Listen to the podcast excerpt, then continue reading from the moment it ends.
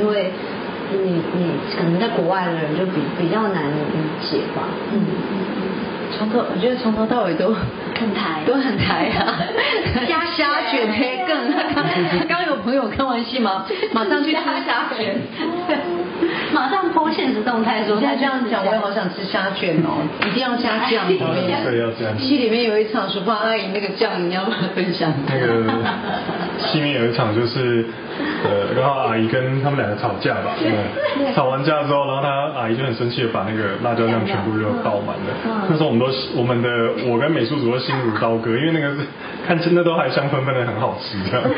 对。但是我们那时候虾卷只有一份啊。哦，我们那时候虾卷是只有。一份，但是更紧张的是，我们辣椒酱只有两个，所以那个时候前面几个 take 的时候，就是我们请阿姨要需要借位倒在桌上，然后弄到对，所以那时候可芳就在那个那个辣椒酱旁边，她超级紧张的，因为稍微不注意，整坨就会。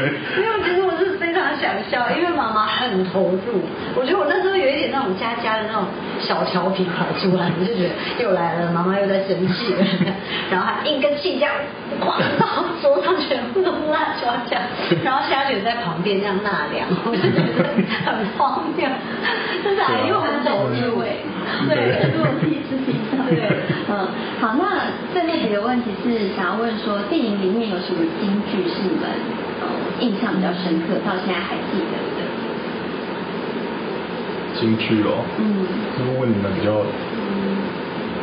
哎，好像有记，你听。我觉得那个那个有一场戏，妈妈在生我们三个女儿的气，嗯嗯。然后她对我们讲一句话说：“令哦，我只细人哦，最骨最背最背啊，这骨这这骨这这台南腔吗？这这骨这骨这背，台最最骨呃这骨这背，就是我违违背 违背着做牛做马都得不到你们一句感谢，对。这句话其实。我还蛮有感觉的，其实因为我爸从小就离开我们了，就我爸是比较漂配的，记得啦，我爸是兄弟嘛，那那时候，可是他是一个非常有情有义的兄弟，他只是年轻的时候不适合有家庭，所以我爸都在外面漂配，就好几年都都没有回家，人都不在，所以后来他晚年回来出现的时候，身体就是不好了。然后我们三个小孩非常的孝顺爸爸，我妈妈有时候会觉得很奇怪，嗯，你老伯都没给你叫过，为什么你会对他这么孝顺？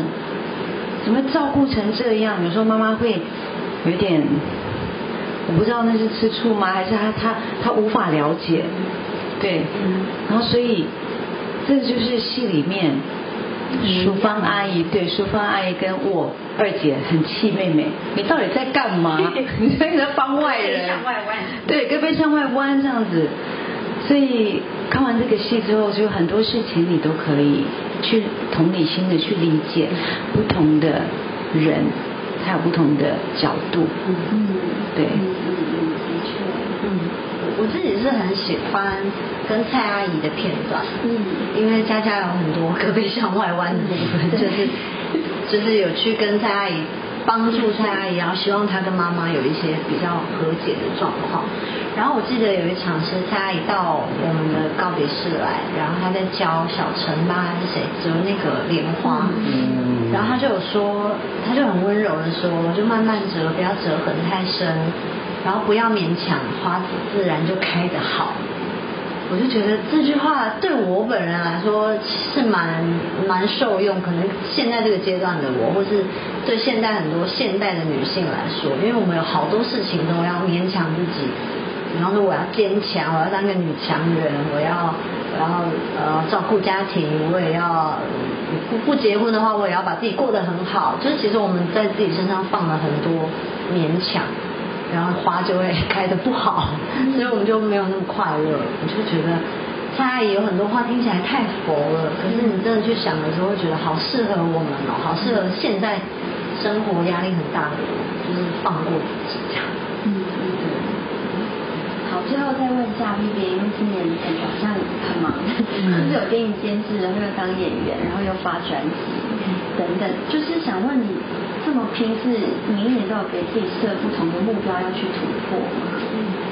呃，其实结婚之后对家庭都是要责任，特别是有孩子，所以其实我自己心里面那把尺，就是每一个月我会一半家庭一半工作，所以我一直以来都是每一个月在坐飞机，就是出来十四天，回去十四天又出来，但现在因为疫情的关系，我不得已我没有办法这么的飞行。因为坐飞机都是有风险，所以呃，跟我先生也都彼此了解，他也都蛮能理解。所以，便我飞回来，我就一待就待好几个月。上半年待了五个月，下半年也会待五个月。因为我刚好遇到专辑，再加上一些电影要要发要宣传这样子，所以这个这个契机也是一个天意，也不是我刻意的。